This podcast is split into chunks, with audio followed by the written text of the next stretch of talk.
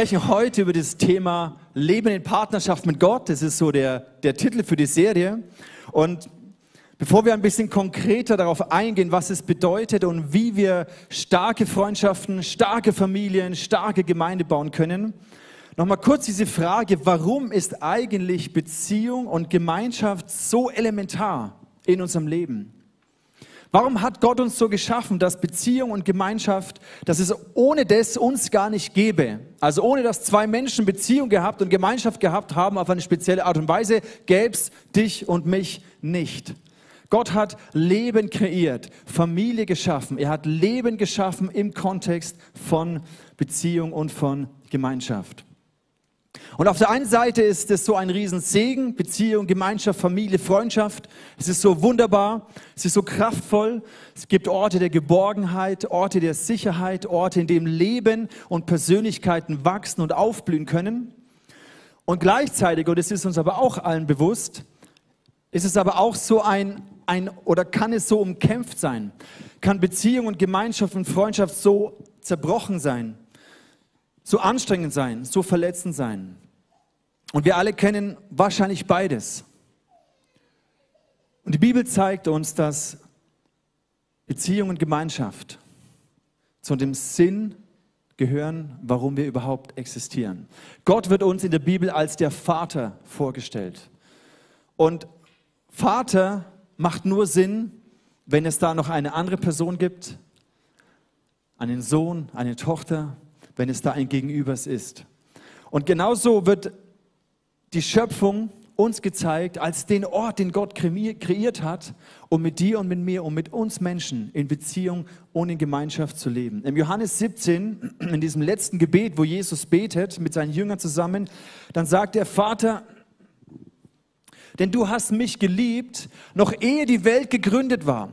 Das heißt, bevor der ganze Kosmos, das Universum, bevor Tiere und Menschen geschaffen wurden, war schon diese Liebesbeziehung, die Liebe eines Vaters zu seinem Sohn, die Liebe Gottes des Vaters zu seinem Sohn Jesus Christus. Ich bin auch Vater, das ist ein Riesengeschenk, eine Gnade Gottes. Und so wie die, die Schöpfung wie eine, eine Erweiterung der Vaterschaft Gottes ist, so erlebe ich auch das, dass durch die Familie, durch die Kinder, das wie meine Vaterschaft und der Beziehungsradius äh, Radius sich erweitert. Auch unsere Kinder würden natürlich nicht existieren, wenn nicht Franz und ich eine gewisse Art der Beziehung haben. Und alles, was ich habe, unser Haus, unser Besitz, Auto, all das dient letztendlich dazu, Familie zu ermöglichen.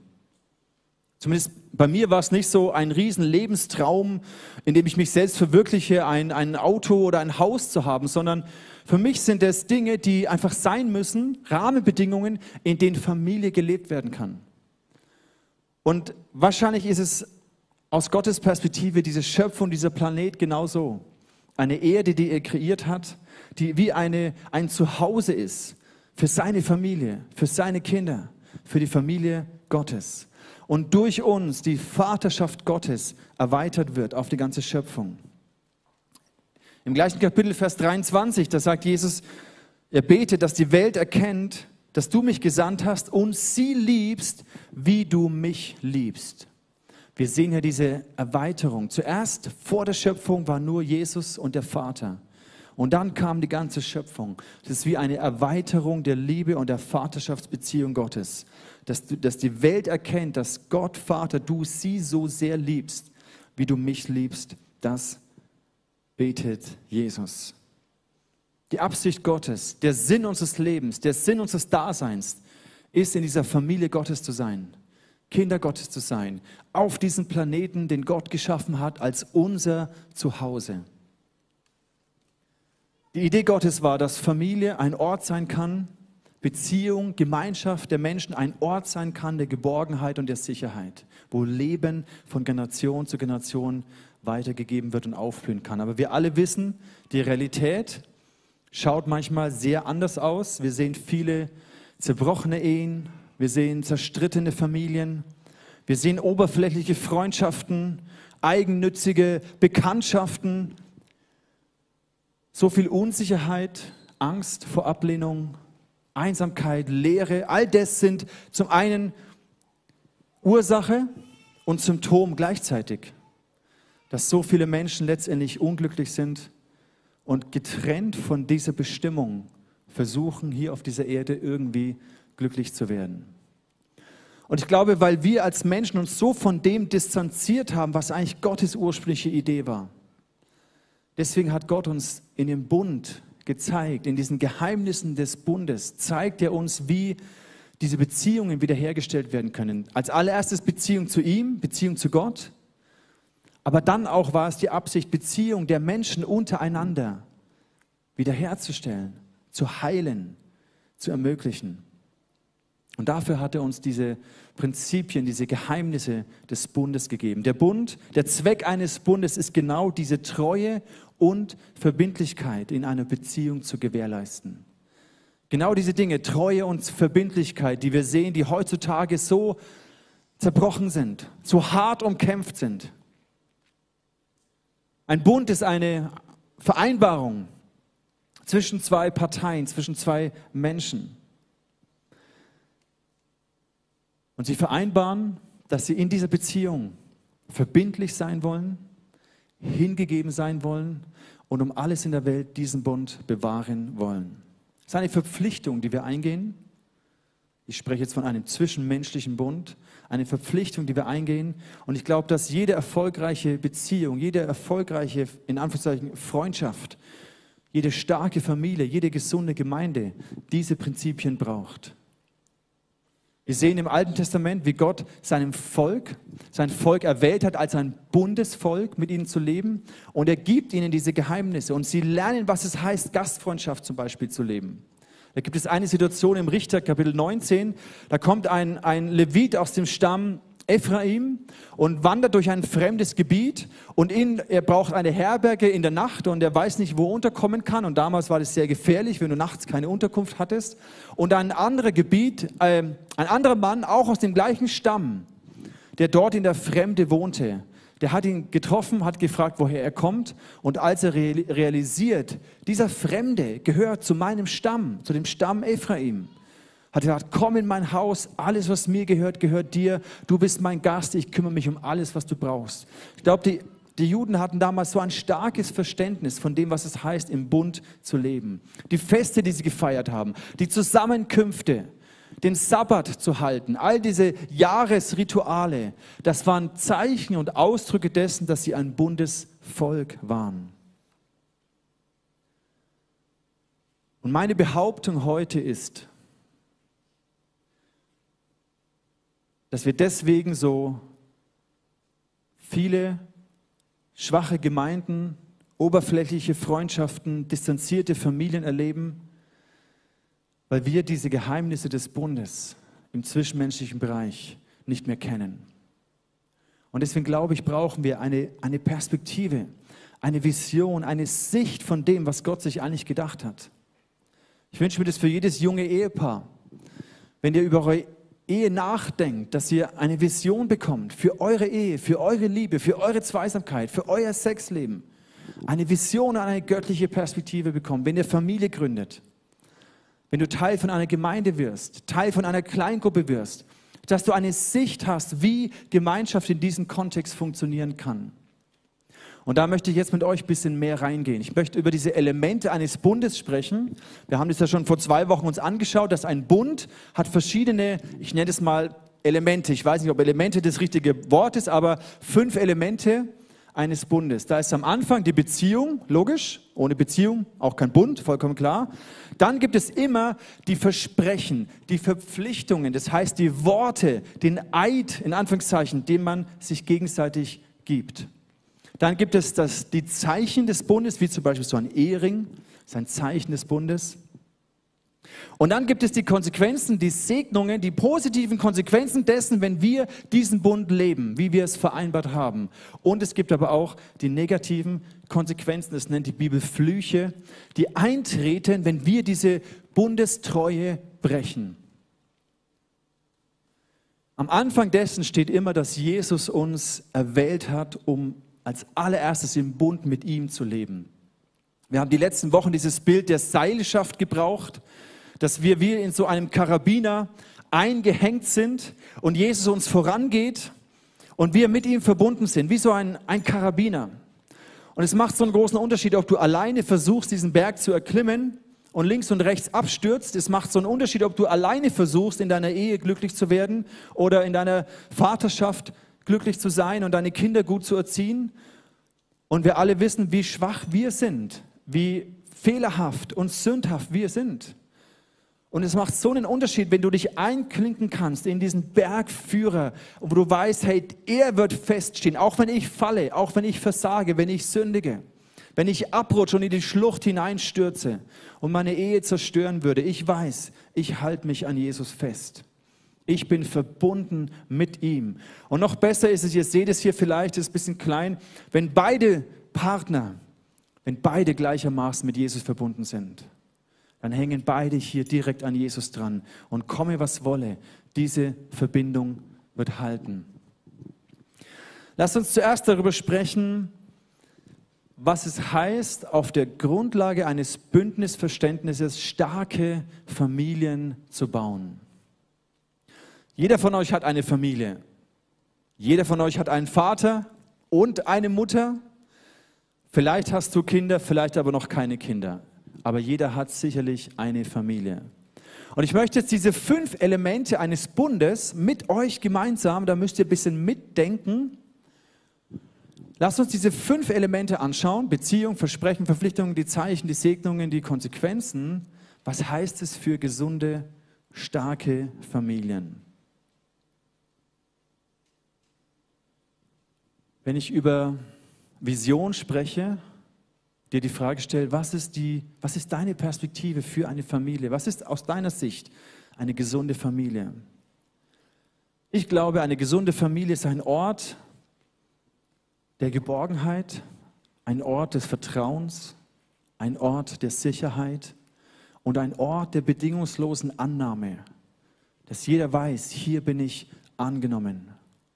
Es ist ein Ort, wo Kinder mit einem starken Selbstwert und Selbstvertrauen aufwachsen können, wo sie bindungs- und beziehungsfähig werden. Eine Familie kann ein starkes, ein starkes Team sein. Da kann ein starker Zusammenhalt in einer Familie sein, dass es Menschen gibt, die gerne zusammen sind, gerne Zeit verbringen, Spaß haben, das Leben leben, Gemeinschaft genießen, einfach gerne zusammen sind. Es ist ein Ort, wo jeder Einzelne wächst und sich entwickelt und lernt voneinander, wo man voneinander lernt, wo man auch gemeinsam im Glauben geht, ein gemeinsames Glaubensleben, eine Vision für meinen Glauben kreiert und entwickelt, wo man Abenteuer erlebt. Ich weiß, wo wir als Familie mit anderen Familien in Kambodscha waren, in Hongkong, in Peking waren und da auf Einsätzen mit Gott unterwegs waren. Es war ein Abenteuer. Eine Familie kann auch der Ort sein, wo du konstruktiv lernst zu streiten, Konflikte zu lösen zu vergeben, Vergebung anzunehmen, um Vergebung zu bitten.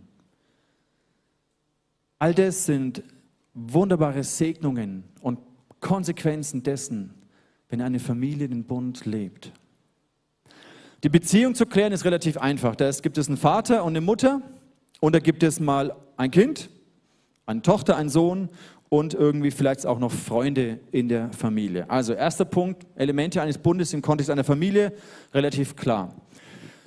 Was sind jetzt Versprechen und Verpflichtungen? Ich habe mir darüber Gedanken gemacht und ich sage nicht, dass das die ultimativen Dinge sind, aber in meinem Prozess, mir darüber Gedanken zu machen, war das für mich so, wow, das will ich. Mein Versprechen, ich spreche jetzt aus der Ich-Perspektive, vielleicht inspiriert es dich für deine Familie, vielleicht würdest du es anders formulieren, ist voll okay. Aber mein Versprechen als Vater an meine Kinder ist als allererstes, ich nehme dich an. Ich sage Ja zu dir. Du bist mir von Gott geschenkt. Ich erwähle dich, unabhängig von dem, ob du immer brav bist und immer alle alles toll machst, sondern ich habe eine ganz bedingungslose Annahme für dich. Das ist mein Versprechen. Ich versorge dich und ich beschütze dich. Ich wünsche mir, dass unsere Familie für dich ein sicherer Rahmen ist. Ich verbringe gerne Zeit mit dir. Ich bin für dich da. Ich nehme mir Zeit, weil du mir wichtig bist. Ich höre dir zu, ich interessiere mich für deine Emotionen, ich interessiere mich für deine Gedanken, ich interessiere mich für deine Konflikte, für das, was in deinem Leben vor sich geht. Ich bin da. Ich möchte dir ein authentisches Vorbild sein im Glauben. Ich werde nicht alles richtig machen. Und es war wirklich so, wir haben uns auch immer wieder mal entschuldigt bei unseren Kindern, wo wir gemerkt haben, hey, es war einfach, haben wir uns nicht gut verhalten. Ich möchte dir ein authentisches, nicht ein perfektes, sondern ein authentisches Beispiel im Glauben sein. Ich verspreche auch, dass ich dich erziehen möchte, dass ich dich zu einem gesunden, charakterstarken Mann oder Frau erziehen möchte. Das heißt nicht, dass ich dir immer alles recht mache und jeden deiner Wünsche erfülle. Das heißt, dass ich dir manchmal Grenzen setze, dass ich manchmal streng bin mit dir, dich korrigiere oder dich mit gewissen Eigenschaften konfrontiere. Aber all das mit dem Ziel, dich zu einem gesunden, starken Mann oder Frau zu erziehen. Und ich verspreche dir auch, ich investiere und ich fördere, ich investiere in und ich fördere deine Talente. Ich möchte Begabungen, Talente, die du hast. Ich möchte das ermöglichen, dass du eben, sei es Sport oder Musik oder wie, egal welche Interessen du hast. Und wenn es was kostet, dann, dann möchte ich das fördern, so gut ich kann, dass du dich entwickeln kannst. Ich möchte auf deine Bedürfnisse eingehen. Ich möchte deine Wünsche ernst nehmen, auch wenn ich nicht alle Wünsche erfülle, aber deine Bedürfnisse dahinter sind mir wichtig. Wenn du übrigens nicht weißt, was der Unterschied zwischen Wunsch und Bedürfnis ist, empfehle ich dir einen guten Videoclip von der Franzi, den du online findest. Das ist mein Versprechen an meine Kinder oder ein Auszug. Vielleicht gibt es noch mehrere, aber das waren jetzt mal so für mich so Statements, die ich meinen Kindern als ein Versprechen gebe. Was sind denn jetzt Versprechen, die Kinder an ihre Eltern machen? Verpflichtungen in Anführungszeichen. Ich glaube, wenn wir in die Bibel reinschauen, dann sollte so ein Versprechen von Kindern ihren Eltern gegenüber folgendermaßen ausschauen. Ich ehre und respektiere dich als mein Vater und meine Mutter, mit deinen Stärken und mit deinen Schwächen. Ich vertraue mich eurer Führung an, euren Entscheidungen für unsere Familie vertraue ich mich an. Ich bin ehrlich euch gegenüber. Ich teile mich mit, ich, ich erzähle von mir und ich verbringe auch Zeit mit euch. Ich bin da, wenn die Familie zusammenkommt, dann bin ich da. Ich bin gehorsam, ich bin zuverlässig, ich erledige meine Aufgaben, ich übernehme Verantwortung, ich gebe mein Bestes, damit es uns als Familie auch gut geht. Ich bin offen für eure Korrektur und euren Rat, ich suche euren Rat. Ich möchte lernen, Konflikte in Liebe und Wahrheit anzugehen. Ich möchte lernen, meine Bedürfnisse zu formulieren, bin aber auch bereit, meine Wünsche hinten anzustellen. Das finde ich schon mal richtig gute Statements von meinen Kindern.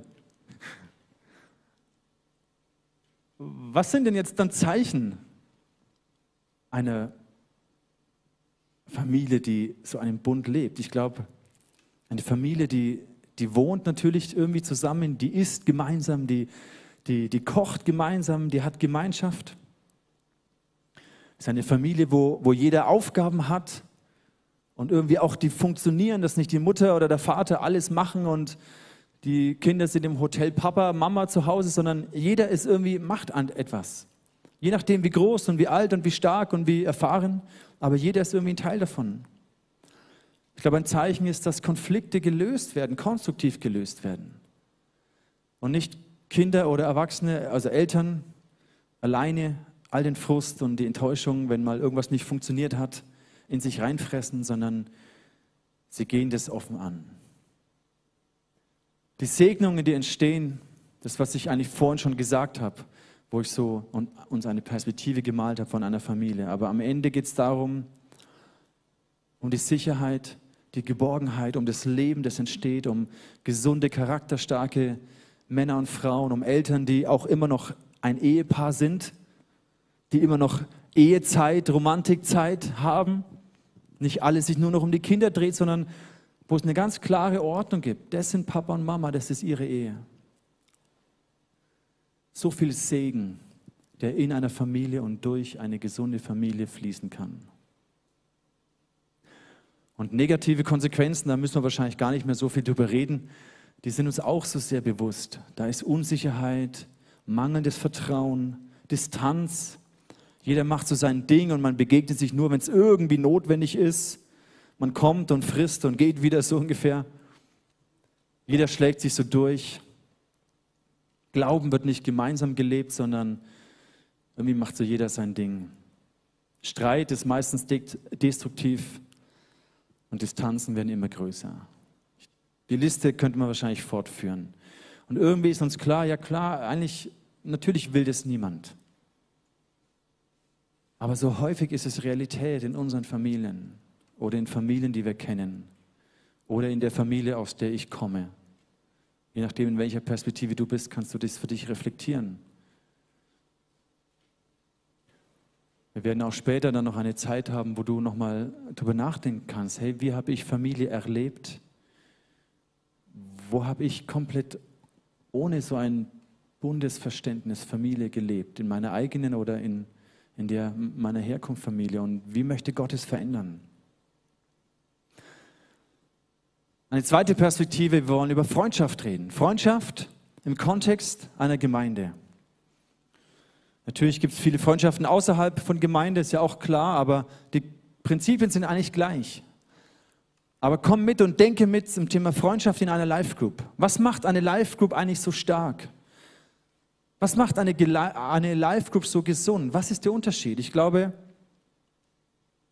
eine Life Group, die, die authentisch ist, wo tiefe Beziehungen gelebt werden, ist so ein starkes Beziehungsnetz wo ich weiß, da kann ich kommen, da kann ich mein Leben teilen, da kann ich mich so öffnen, wie ich bin, da kann ich die Hochs des Lebens feiern und ich kann die Niederlagen des Lebens, ich bin getragen. Ich bin nicht alleine. Ich darf mich schwach und verletzlich zeigen in dem Kontext von solchen Beziehungen. Ich darf meinen Glauben teilen.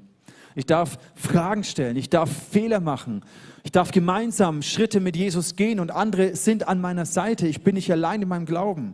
Ich darf Heilung erleben, wo vielleicht mein Herz zerbrochen ist durch, durch ver verletztes Vertrauen, durch Erfahrung von Ablehnung, von Mobbing, von was auch immer mein Herz geprägt hat, kann eine Live-Group ein Ort sein, wo ich Heilung erfahre, wo ich frei werde von Menschenfurcht, frei werde von Scham, frei werde davon, es jedem recht zu machen und alle Erwartungen zu erfüllen, sondern ich darf einfach ankommen und sein, wie ich bin. Es ist auch eine Live-Gruppe, in der man gerne zusammen ist und seine Freizeit verbringt. Nicht nur zu einem Pflichttreffen hingeht, sondern ich möchte die Jungs und Mädels sehen. Es bedeutet mir etwas. Ich gebe ihm Priorität. Es ist ein Riesensegen, wenn eine Live-Group diese Bündnistreue und diese Bündnisbeziehung leben kann. Die Beziehungen sind auch relativ simpel zu definieren. Da gibt es einen Live-Group-Leiter, vielleicht noch einen Co-Leiter und da gibt es Teilnehmer. Was wäre jetzt zum Beispiel ein Versprechen, was ein Live-Group-Leiter seinen, seinen Teilnehmern gibt? Er sagt, hey, ich nehme dich an. Du bist ein Teil unserer Gruppe. Ich glaube, Gott hat dich in unsere Gruppe hineingeführt. Du bist hier angenommen. Du bist ein Teil von uns. Ich bin für dich da. Ich interessiere mich für dich. Ich höre dir zu. Ich nehme Anteil an deinem Leben und ich gebe auch dir einen Teil von dem, was in meinem Leben gerade abgeht. Wir beten gemeinsam.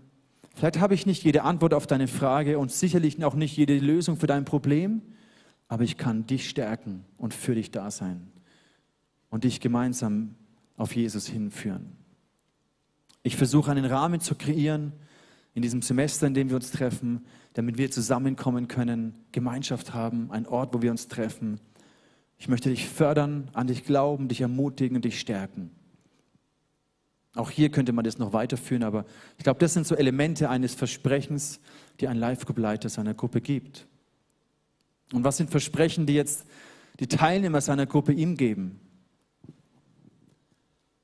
Ich glaube auch, dass es hier darauf ankommt, dass sie sagen, ja, ich bin Teil dieser Gruppe.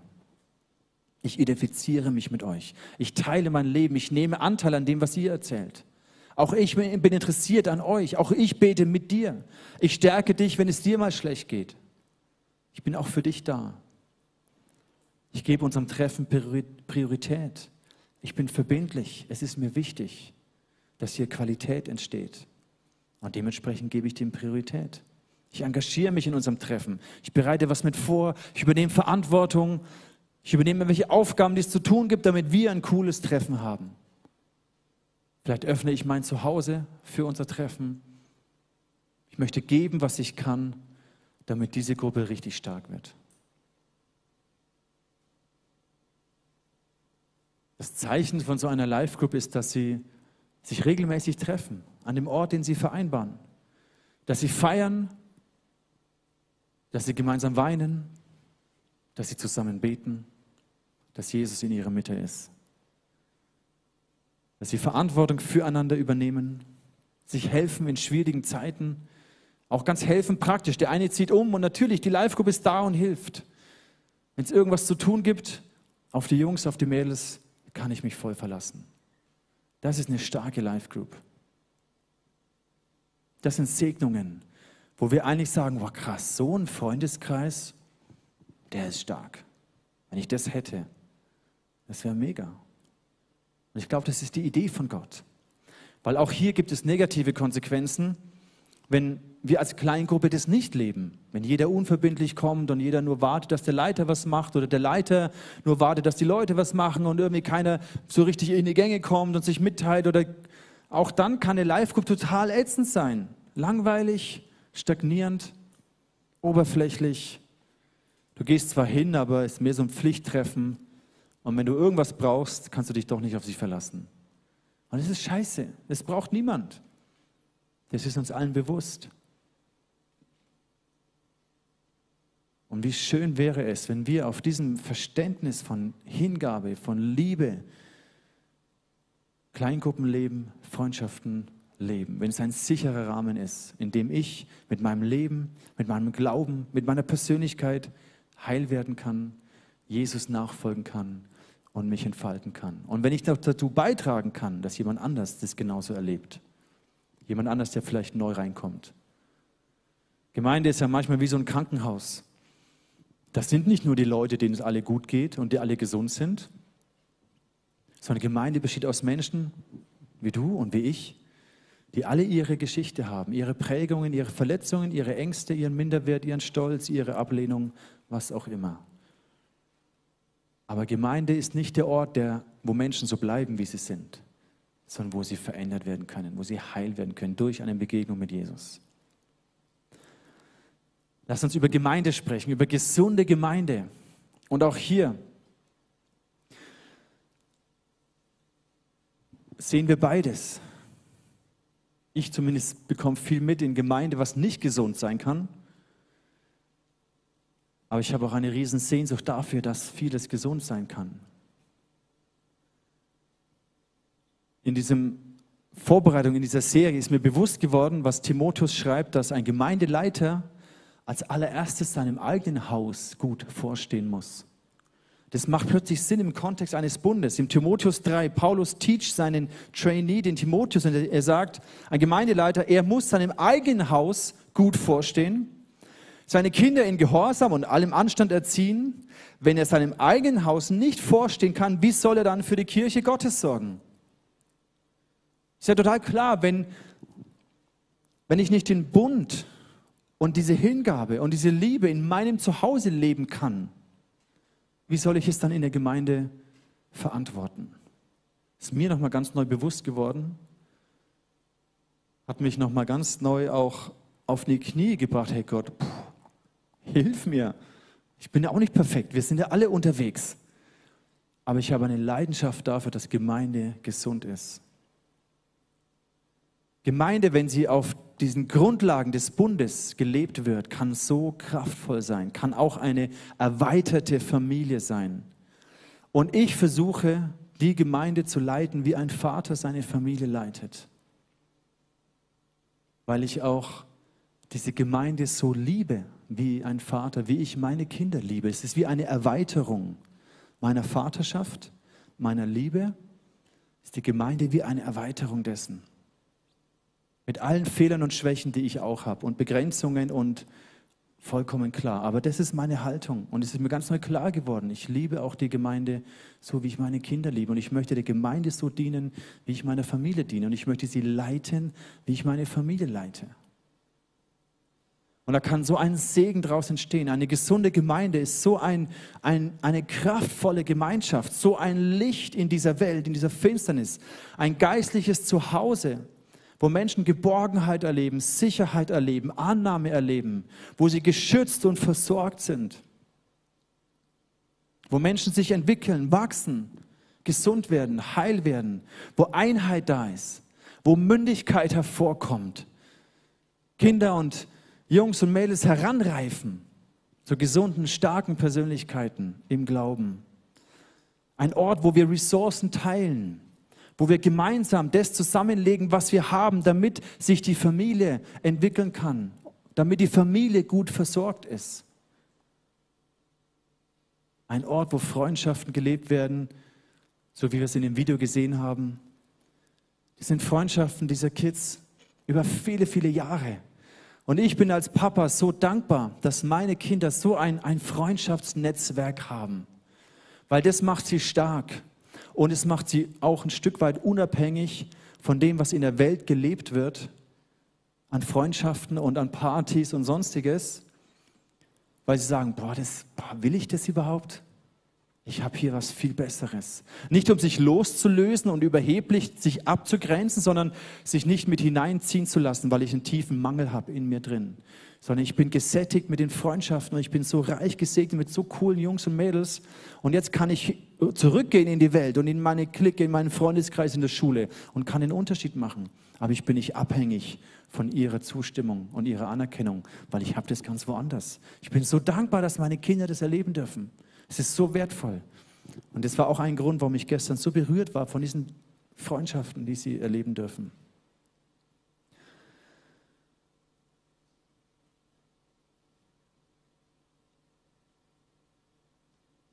Beziehung ist klar.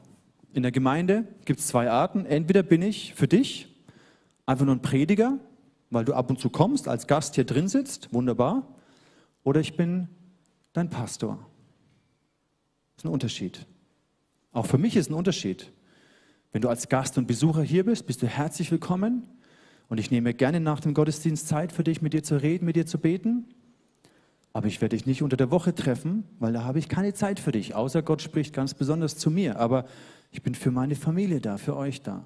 Das ist ein Unterschied, ist auch total okay. Du kannst kommen und mit dem, was ich sage, tun und lassen, was du möchtest. Ich habe null Verantwortung für dich, wenn du einfach nur als Gast hier, als Besucher reinschneist. Überhaupt kein Problem, bin ich total happy. Oder wenn ich dann, aber wenn ich dann Pastor bin, wenn das hier dein geistliches Zuhause ist, dann habe ich eine andere Verantwortung. Also es ist wichtig, diese Beziehung zu klären. Deswegen haben wir zum Beispiel einen Starterkurs und eine Schnupperphase und eine Welcome to Church Party, wo wir diese Beziehung klären.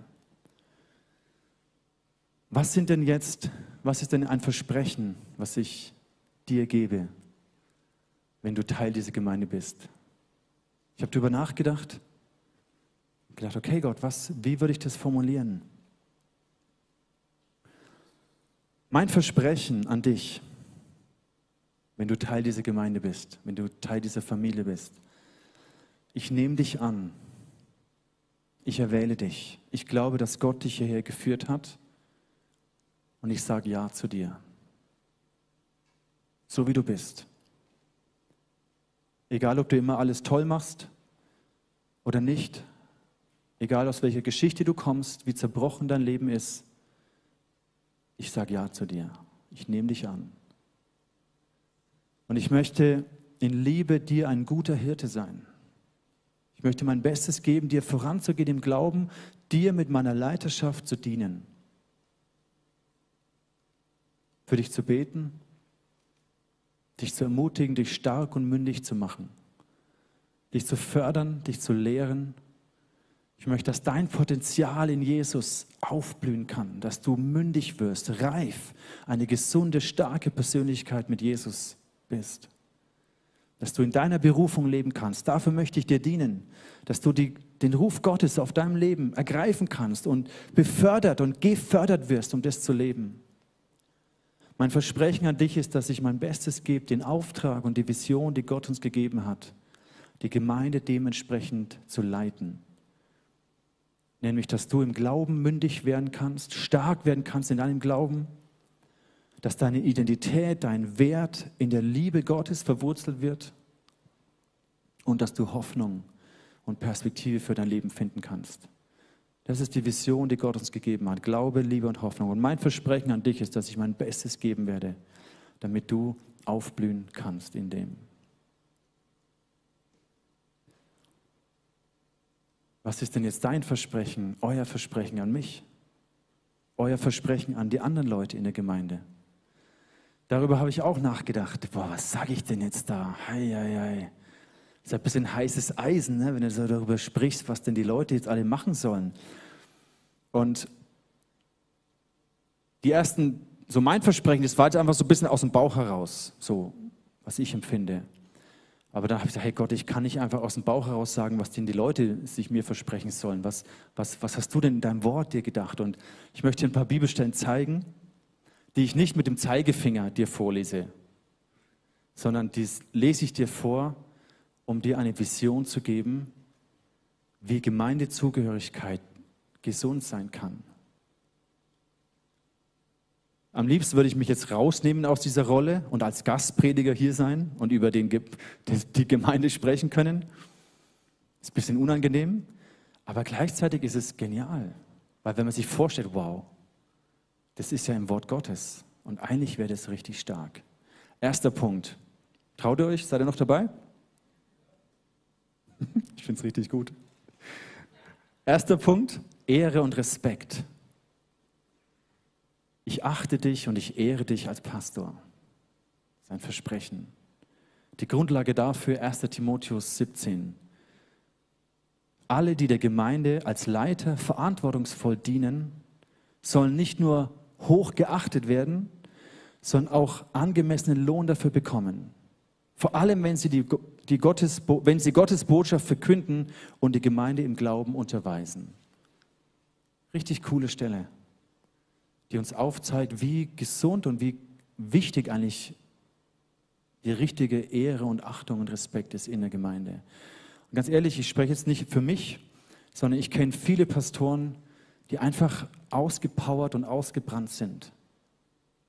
Natürlich, wenn sie von der Gemeinde nicht diese, diese Ehre bekommen, diese Achtung bekommen, das macht sie fertig.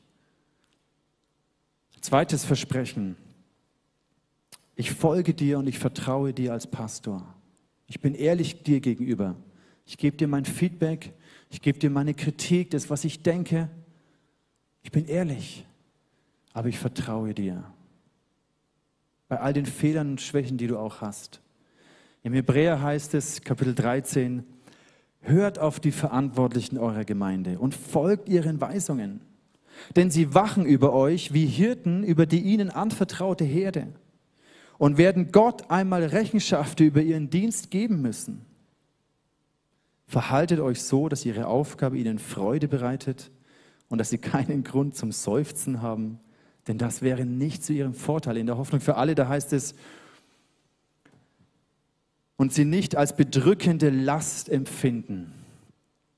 Wie viele Pastoren, wie viele Bereichsleiter oder Kleingruppenleiter empfinden ihre Aufgabe als eine Last, als eine bedrückende Last und sie seufzen und stöhnen und brennen aus. Da gibt es wahrlich genügend. Und damit das nicht passiert, schützt Gott mit diesem Versprechen auf der Grundlage eines Bundes. Ein weiteres Versprechen ist, ich engagiere mich. Ich baue dieses Ding mit. Ich werde ebenfalls dienen. Bin bereit, mich einzubringen mit den Kapazitäten der Zeit und den Dingen, die ich halt einfach habe. Möchte ich mich einbringen. Im Epheser heißt es, dass der Leib zusammengefügt ist durch die verschiedenen Gelenke, zusammengehalten wird und jeder einzelne Körperteil seinen Beitrag leistet, entsprechend der ihm zugewiesenen Aufgabe. Eine andere Übersetzung heißt es, gemäß dem Maß seiner Kraft. Gemäß dem Maß seines Glaubens, gemäß dem Maß seiner Kraft. So wächst der Leib heran und wird durch die Liebe aufgebaut. Das kann ein Leiter oder ein Kleingruppenleiter oder ein Ministryleiter gar nicht machen, sondern jeder trägt dazu bei, dass diese Gemeinde gesund ist, dass die Beziehungen tief sind, das Leben verändert werden. Und letztendlich auch ein viertes Versprechen, ich trage diese Gemeinde finanziell mit, weil es ist unsere Familie und es ist unser Zuhause. Ihr kennt diese Stelle vielleicht aus dem Malachi, wo es um den zehnten Teil geht. Da sagt Gott, hey, ich der Herr, ich der Allmächtige fordere euch auf. Bringt den zehnten Teil eurer Erträge in vollem Umfang zu meinem Tempel, damit in den Vorratsräumen kein Mangel herrscht. Das heißt, wir versorgen diese Kirche mit dem, was wir erwirtschaften, womit Gott uns gesegnet hat. Das ist mein Versprechen. Und Gott segnet all das. Er sagt hier weiter, stell mich doch auf die Probe und sieh, ob ich meine Zusage halte. Denn ich verspreche euch, sagt Gott, dass ich die Schleusen des Himmels wieder öffne und euch überreich mit Segen beschenke. Auch das ist ein Versprechen, das wir uns geben. Ich trage das Ganze mit. Mit den finanziellen Ressourcen, die ich habe, ich bringe sie in den Tempel, damit im Haus Gottes kein Mangel ist. Und die Menschen, die im Haus Gottes arbeiten, das sind ja nicht nur der Pastor, sind auch andere, denen ihre Zeit, die so viel Zeit investieren, wir sagen, wir wollen diese Zeit ermöglichen, indem wir dich anstellen. Und wir tragen gemeinsam dazu bei durch unseren Zehnten. Und all diese Versprechungen von meiner Seite her oder von eurer Seite, von deiner Seite her, ungesund ist es, wenn sie einseitig bleiben. Von der einen oder der anderen Seite. Entweder der Pastor opfert sich auf und ist im Burnout oder der Pastor macht sich ein schönes Leben, ein reiches Leben und die Gemeinde irgendwie ist am Abkacken. Es funktioniert nicht. Aber da, wo beide gemäß dieser Bündnistreue leben, kann eine Gemeinde richtig stark sein und aufblühen und wachsen. Und die Zeichen dieser Gemeinde sind, dass Menschen zum Glauben kommen, dass sie sich taufen lassen, Entscheidungen für Jesus getroffen werden, dass die Gemeinde sich zum Gottesdienst versammelt, die Versammlungen der Gläubigen. So ein Segen. Ein Zeichen ist, dass sie sich in kleinen, vertrauten Gruppen treffen, in diesen Live-Groups, um ihr Leben zu teilen. Ein Zeichen ist, dass sie sich engagieren in Strukturen, in Ministries, um das gemeinsam zu tragen, so wie in einer Familie. Jeder übernimmt Verantwortung und jeder trägt das Ganze mit den Ressourcen, die er hat. Und der Segen, so eine Gemeinde ist fantastisch. Es ist ein helles Licht in dieser Welt. Es ist ein Ort der Hoffnung, ein Ort der Geborgenheit, der Heilung, der Befreiung. Und die negativen Konsequenzen, wenn es nicht läuft, die kennen wir auch.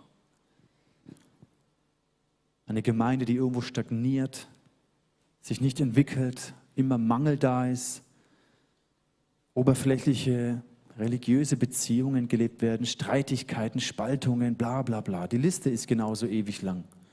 Die kennen wir alle. Lass uns zum Punkt kommen zum Schluss kommen und überlegen, okay, wir haben jetzt verstanden und gehört, dass ein Bund so wichtig ist, eine Grundlage dafür, Beziehung zu leben. Wir haben über diese Karabiner ähm, gesprochen, dass es beginnt eigentlich immer mit dem, dass wir uns mit Jesus connected sind und dass wir eine Entscheidung treffen. Möchte ich mit Jesus im Bund stehen und möchte ich aber auch mit meinen Freunden, mit meiner Familie, mit meiner Gemeinde in einem Bund stehen? Ich möchte ergänzen, dass es nicht darum geht, jetzt Bündnisse zu formulieren in dem Sinn, so wie David und Jonathan, was wir uns letzte Woche angeschaut haben. Okay, die Live-Go, wir machen jetzt einen Blutsbund und ritzen uns und vermischen unser Blut und dann machen wir irgendwelche religiösen Weihrituale. Darum geht es überhaupt nicht. Aber es geht um ein Verständnis, wie Leben in einer Familie oder in einer Gemeinschaft gesund und stark werden kann. Ich möchte dir jetzt eine Zeit geben, einfach zu reflektieren.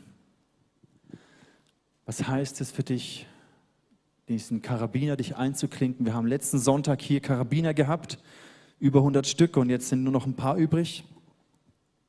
Du hast noch mal die Möglichkeit, wenn du möchtest und sagst, hey, ich war nicht da letztes Mal und aber ich möchte in diese Verbindung mit Jesus gehen, dann komm vor, während die Band spielt, bei diesem letzten Song.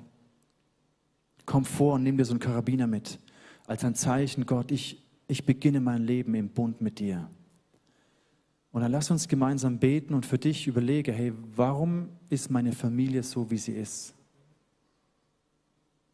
Warum ist meine Life Group so, wie sie ist? Zum Positiven oder zum Schlechten. Wenn du sagst, wow, da ist so viel Gutes, da bin ich so dankbar dafür, dann freu dich drüber und sei dankbar.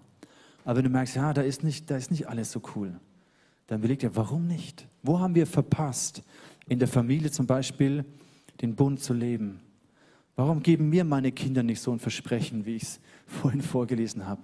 Warum habe ich das nie meinen Kindern gegeben? So, eine, so ein Versprechen als Vater oder als Mutter. Haben wir das in unserer Life Group gemacht? Wie ist meine Verbundenheit mit Gemeinde? Komme ich hierher als Besucher und guck mal, was die da für mich tun? Oder komme ich als, bin ich Teil dieser Gemeinde, aber habe nicht verstanden, was, was mein Versprechen, was mein Commitment an die Gemeinde ist? Deswegen erlebe ich es vielleicht auch nicht so gut oder fühle mich distanziert. Einfach eine Zeit, wo du dich reflektierst. Und lass uns dafür beten. Wenn du möchtest, dann schließ deine Augen und bete mit mir. Jesus, ich danke dir, dass der Bund so etwas Wertvolles ist und uns eine, eine Vision, eine Perspektive gibt, wie Gemeinschaft funktionieren kann. Und gleichzeitig erkennen wir, dass wir so unfähig sind und so unfähig waren, diesen Bund zu leben. Wir sehen so viel Zerbrochenheit um uns herum oder in mir drin. Und Heiliger Geist, während wir jetzt einfach innehalten, bitte ich dich, dass du zu jedem redest und auch den Mut schenkst, hinzuschauen. Vielleicht genau da hinzuschauen, wo etwas echt hässlich ist und nicht schön ist in unseren Beziehungen. Wo etwas Zerbrochenes ist. Und wir dürfen da hinschauen mit der Hoffnung, dass du Heilung schenkst, Veränderung schenkst. Und ich bete, Jesus, für gesunde Familien. Und da, wo von Generation zu Generation Streit und Trennung und Scheidung und all das mitgegeben wurde, da bitte ich dich, dass du diese Linie beendest. Und da, wo Menschen sich einklinken in den Bund, dass diese Bündnisse halten für ein Leben diese Ehen gesund werden, diese Familien stark werden. Jesus, du siehst, wo Familie zerstritten ist, distanziert, kalt, wo es keine Geborgenheit gibt, sondern Streit. Jesus, bitte dich um Heilung.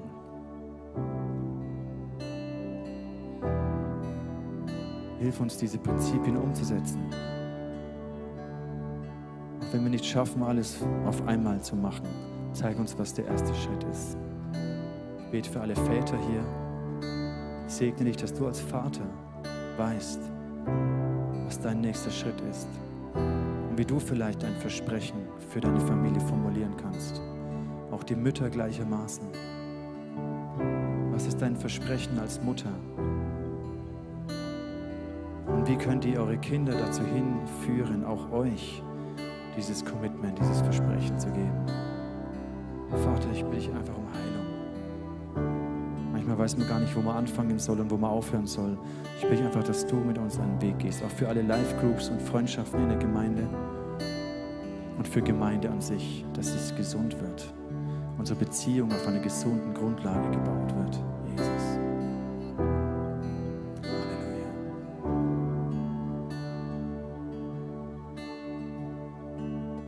möchtest, dann komm vor in diesem Song, nimm dir einen Karabiner mit. Wenn du keinen mehr abbekommst, dann sag mir das, dann bestell mir doch einen für dich. Lass uns einen Moment einfach in der Gegenwart Gottes verweilen. Ich weiß, die Zeit ist schon ein bisschen fortgeschritten. Aber es war schließlich auch das letzte Mal, dass ich gepredigt habe vor dem Sommer. nee, vielleicht, vielleicht mache ich nochmal 15. Januar, äh, August. 15. Januar. Ich bin durch.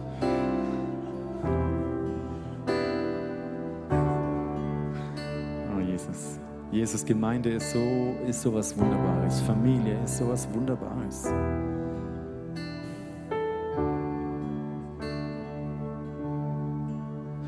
Ich bete auch da jetzt, Jesus, wo, wo sich der ein oder andere fühlt wie, wie ein Versager, dass er es total verkackt hat. In seiner Ehe oder in seiner Vaterschaft oder Mutterschaft.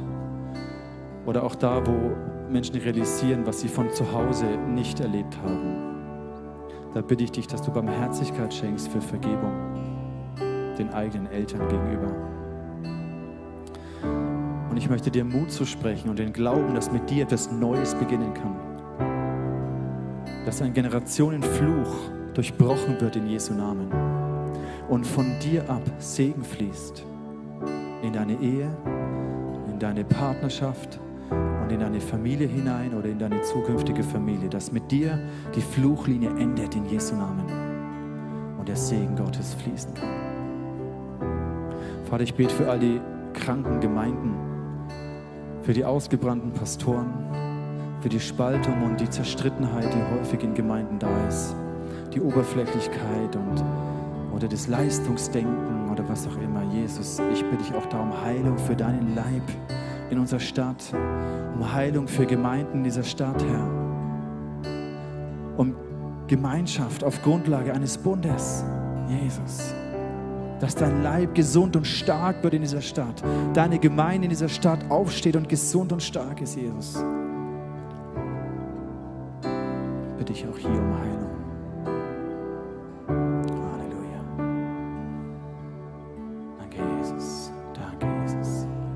Segne dich mit Mut und Zuversicht für deinen nächsten Schritt. Vielleicht beginnt er mit diesem Karabiner. Ich habe zum Beispiel diesen Karabiner. Ich habe den hier in meinen Schlüsselbund gemacht, weil hier sind zum einen mein Hausschlüssel und mein Autoschlüssel. Das steht für mein Zuhause, meine Familie, mein Besitz, alles, was ich habe. Das soll mit Gott im Bund sein.